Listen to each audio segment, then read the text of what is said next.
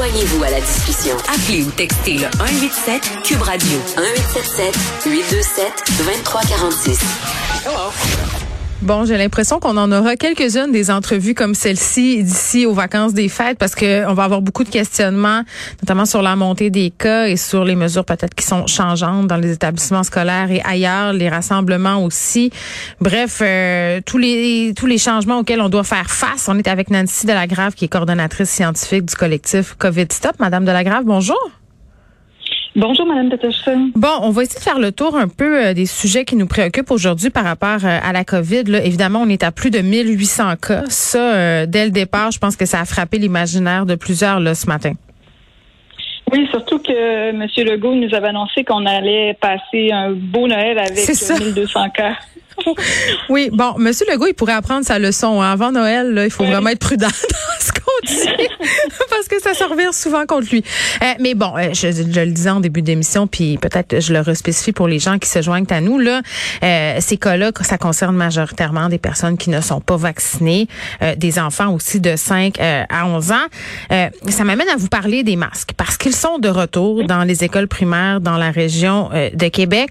Et là, Madame Delagrave, je vais être honnête, là, euh, personne n'a tant compris, à mon sens, pourquoi on les avait enlevés au départ, les masques, euh, dans certaines régions, dans, dans les écoles, surtout au secondaire, même que des élèves qui continuaient à les porter. La vaccination, mm c'était même pas commencé. Ça vous surprend qu'on qu'on remette les masques dans, dans certaines écoles? Mm, ça me surprend pas parce que c'est la bonne décision. Euh, présentement, les étudiants portent un masque à 50% mais quand tout le monde le porte, ça réduit dans le fond, le nombre de cas de 75% Donc, au lieu d'avoir hmm. une éclosion de quatre cas dans une classe, on en a un cas. Au lieu d'en avoir 16, on en a quatre. Donc, puisqu'on fait affaire à une courbe exponentielle, c'est vraiment une différence majeure. Ce qui est très intéressant avec la région de Québec, c'est que le 1er octobre, ils étaient déjà au-dessus de la limite que le gouvernement avait tracée pour imposer le masque au euh, secondaire, qui est de 20 cas actifs par 100 000 habitants. Donc, euh, la capitale nationale s'est subdivisée en sous-régions. Donc, Québec-Sud est à 34,7 cas actifs par 100 000 habitants, Québec-Nord, 32,2. Euh, il y a la journaliste Émilie Pelletier qui a essayé de demander au gouvernement pourquoi il n'avait pas réinstauré euh, le masque. Oui, est-ce qu'il était même au courant? Oui. Oui, il, le savait et elle n'a jamais réussi à avoir une réponse. Donc, on a pensé que c'était euh, probablement une décision politique.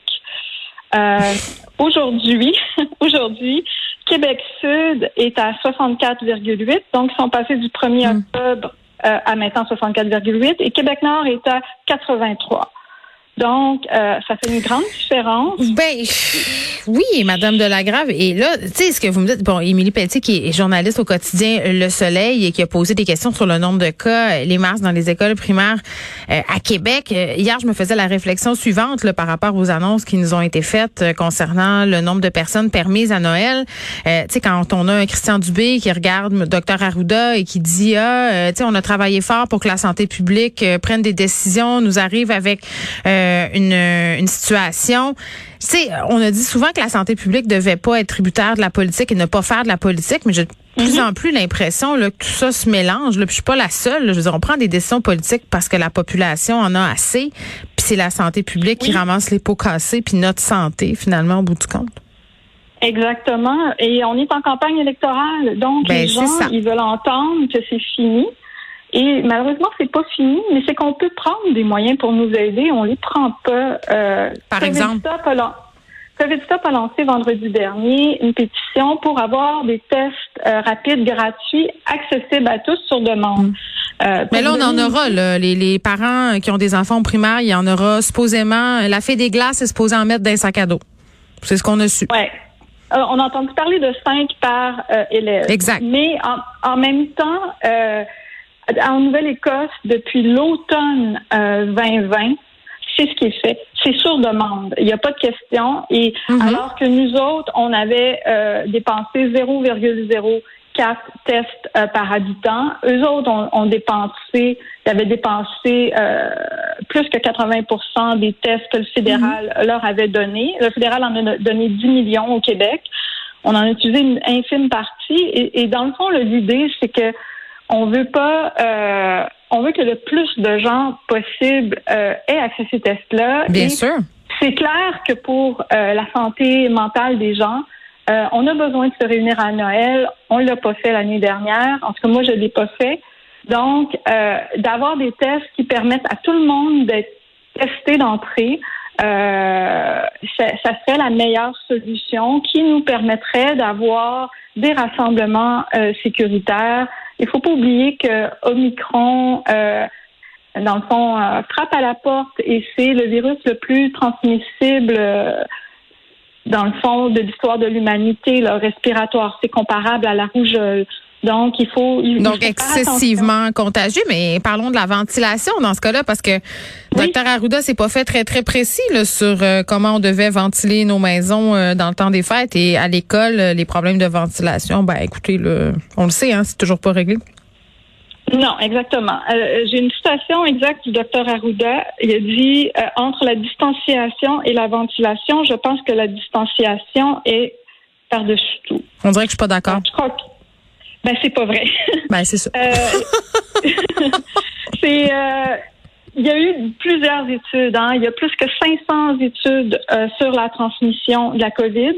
Et euh, moi, je sais depuis, euh, je vous dirais, un peu moins d'un an que lorsqu'on est à plus d'un mètre, la, le facteur qui a le plus d'importance, c'est la ventilation. Ben clairement.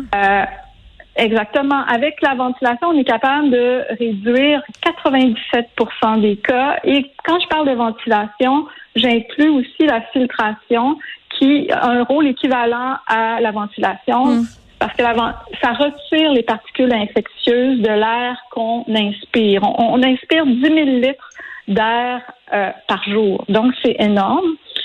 Et euh, lorsqu'on est à moins d'un mètre, d'un mètre, c'est même pas la distanciation qui a l'impact le plus grand, c'est la qualité des masques. Lorsqu'on a un masque N95, N99, on est bien protégé. C'est pour ça qu'on oui. demande aux personnes en, en, dans les hôpitaux de les prendre. Puis les, les masques Donc, médicaux là qu'on voit un peu partout, c'est une protection à 50% Moi, c'est ce que je comprends. C'est ça, okay. exact, exact. C'est mieux que rien, Alors mais que... pas non plus une terre en bois de bout. Là. Non, c'est ça. Il y a un gros mouvement international, surtout avec Omicron. Il était là avant Delta. C'est que partout dans le monde que les gens se mettent à porter des N95. Et là, euh, ça réduirait de 25 euh, le risque. Mm. Et là, ça fait, euh, dans le fond, chuter le, le taux de reproduction de l'épidémie. Mais oui, mais Madame de la Grave, tu sais, tout ça, c'est des discours scientifiques qui, puis évidemment, c'est ça, mais, mais la réalité, là, euh, c'est que tout ça coûte de l'argent. Il faudrait que les gouvernements paient. On n'aurait pas euh, assez pour tout le monde. Donc, on fait de la politique, on fait pas de la... On revient toujours à ça.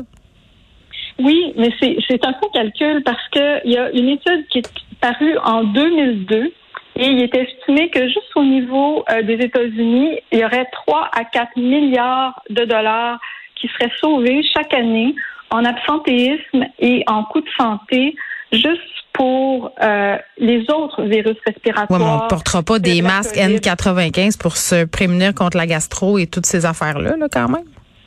C'était pour la ventilation. Ah, mais c'est ça. Juste la ventilation. Juste la ventilation, filtration. Hum au niveau euh, des États-Unis, c'était une économie de 3 à 4 milliards de dollars. Donc, mm. on pense surtout à la grippe, au rhume, oui.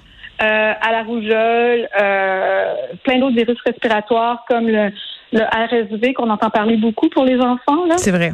Donc, Oui, ben puis c'est quand même fou. On s'est dit on va construire euh, à moindre coût et là maintenant on est dans le acheter maintenant, payer plus tard et là c'est le temps de payer. C'est dommage. Euh, plusieurs le paient euh, au prix de leur santé.